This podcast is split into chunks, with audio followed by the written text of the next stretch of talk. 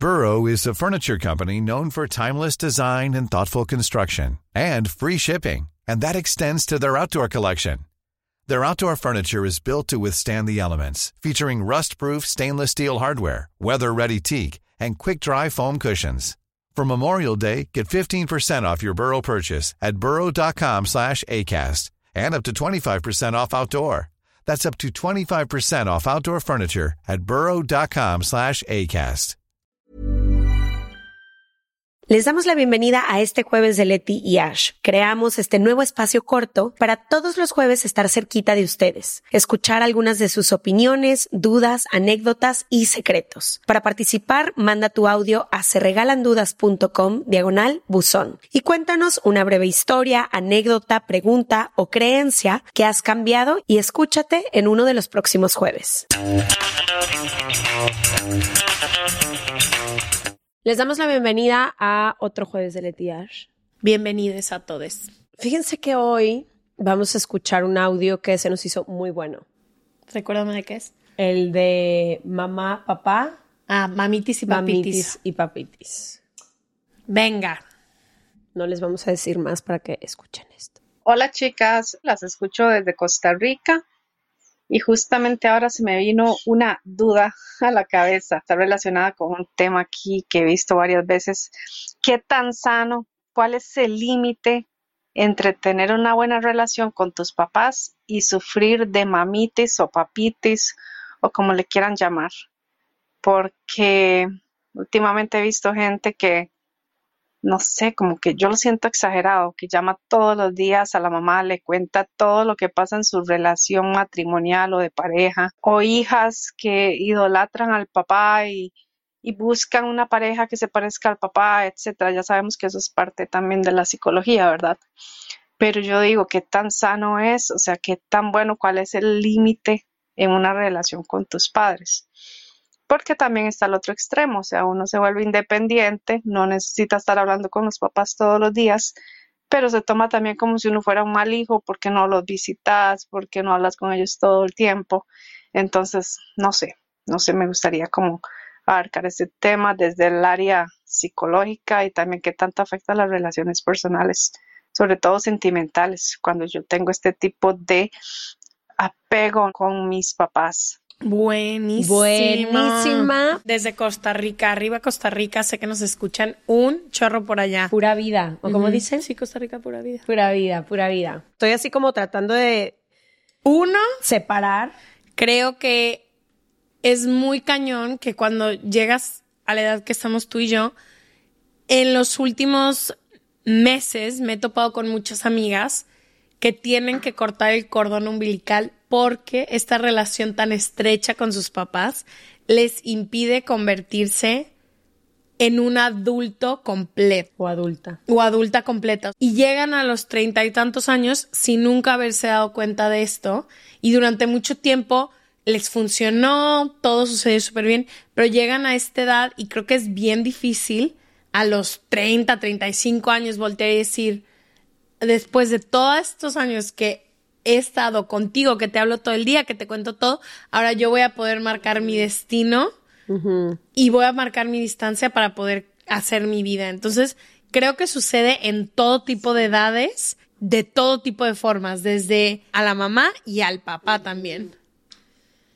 Ay, jole, se me hace muy difícil justo como encontrar ese punto medio o ese punto ideal en el que puedes mantener una buena relación con papá y mamá y ser tu propia persona adulta responsable. Pero para mí creo que la palabra más importante aquí es la responsabilidad. Qué chido que puedas tener una relación increíble con papá o con mamá, una relación cercana, Creo que no te podríamos decir, para empezar, no somos psicólogas, entonces desde el punto de vista psicológico, que es lo que tú preguntas, no te puedo contestar, te puedo contestar desde mi opinión personal, pero creo que para mí un poco la diferencia entre una cosa y otra está en la responsabilidad.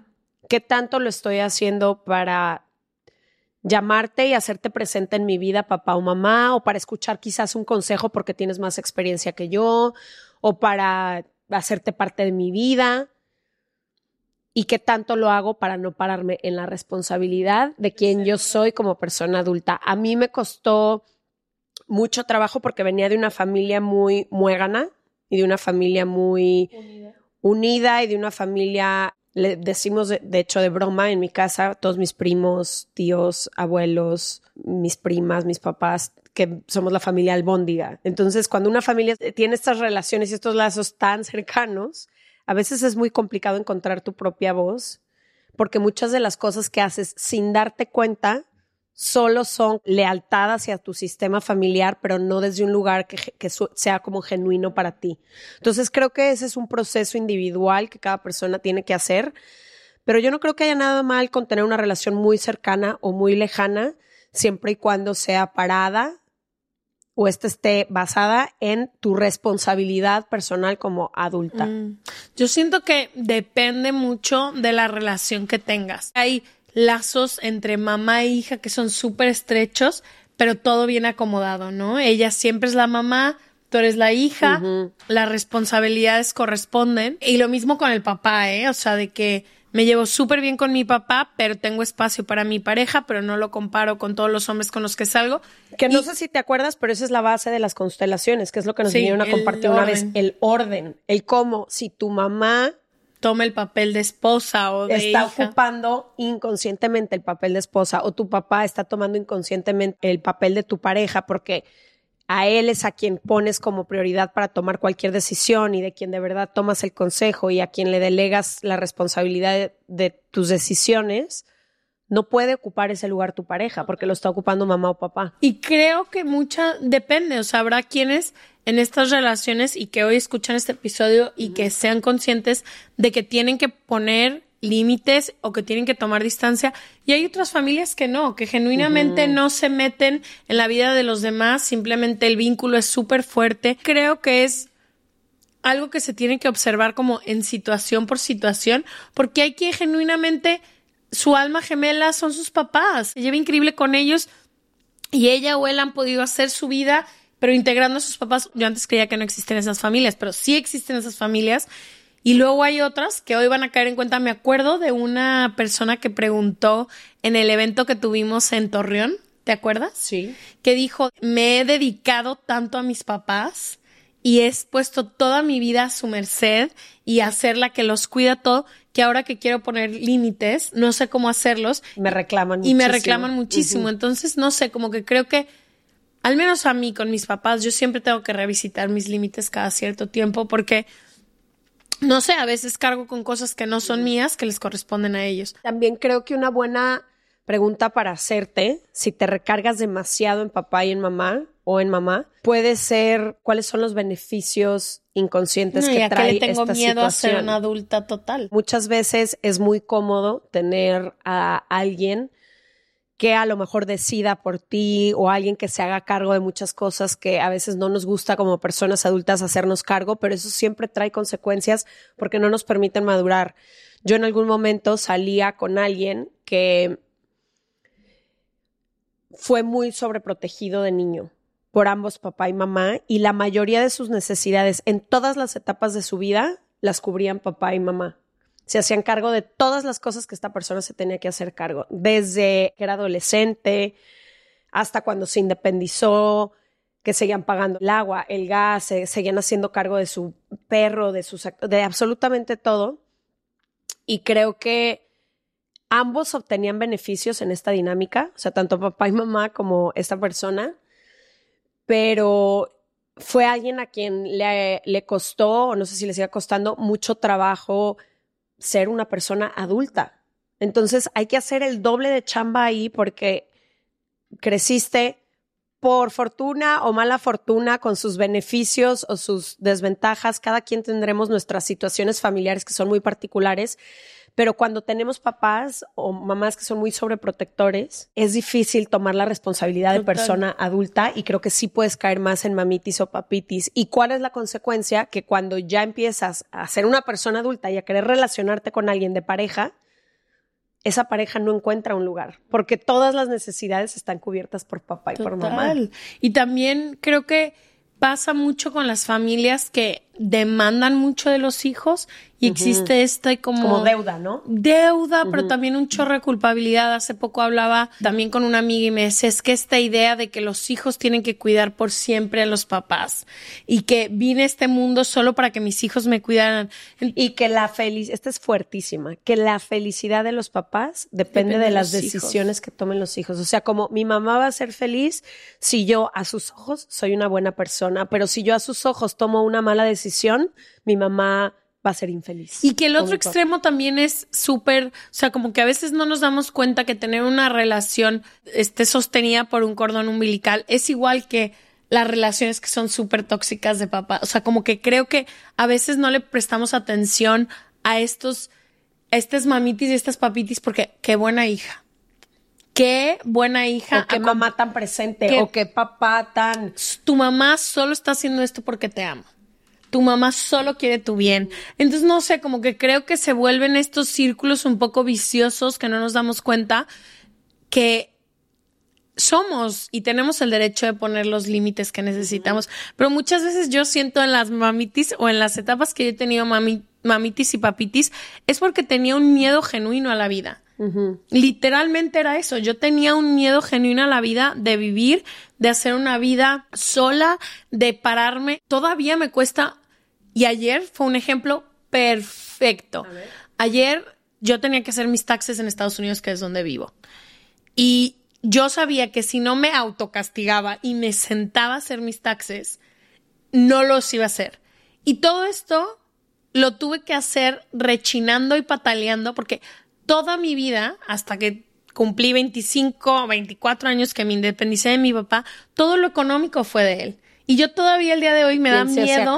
Él se hacía cargo de todo. Y hoy si se lo pido, se hace. Entonces yo volteé y dije, ¿cómo quiero yo ser mi propio hogar, ser mi propia casa, ser mi propia mujer independiente, atraer un chorro de cosas que estoy pidiendo todo el día, cuando no me puedo dar un fin de semana para acomodar mis taxes?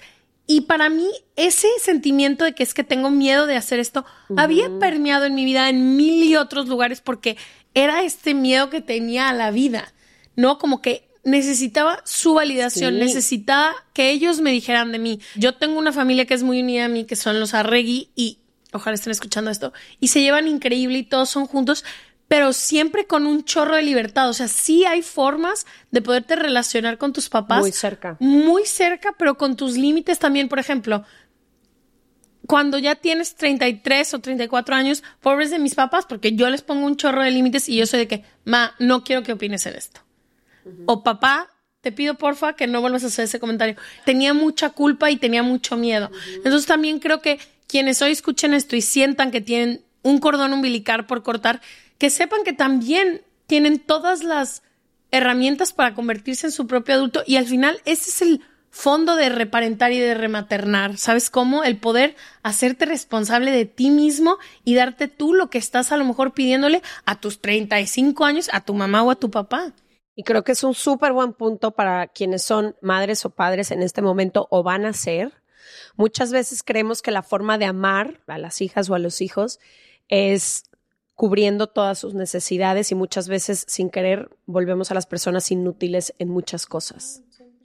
Porque no les permitimos que tengan sus propios errores, que sean capaces de crear su propio camino, sus propias que formen herramientas, sus vínculos, que tengan sus amigos. y queremos como con tal de que no sufran en esta burbuja que creamos, volvemos muchas veces a las personas que se vuelvan adultas o que no saben hacer muchas cosas que son necesarias para la vida, que no puedan tomar sus propias decisiones, que no puedan ponerle límites a otras personas porque nunca nos pudieron poner límites como padres, como madres.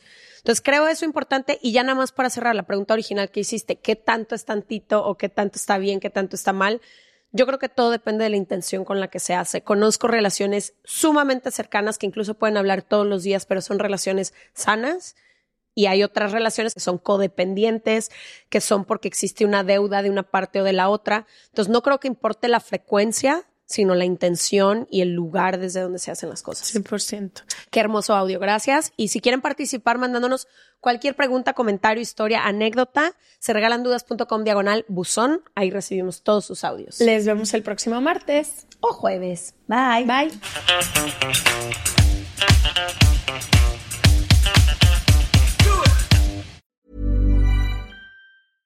This message comes from BOF sponsor eBay. You'll know real when you get it. It'll say eBay Authenticity Guarantee. And you'll feel it. Maybe it's a head turning handbag, a watch that says it all, jewelry that makes you look like the gem, or sneakers and streetwear so fresh every step feels fly. eBay gets it. So look for the blue check mark next to that thing you love and be confident that every inch, stitch, sole, and logo is checked by experts. With eBay Authenticity Guarantee, you can trust that feeling of real is always in reach.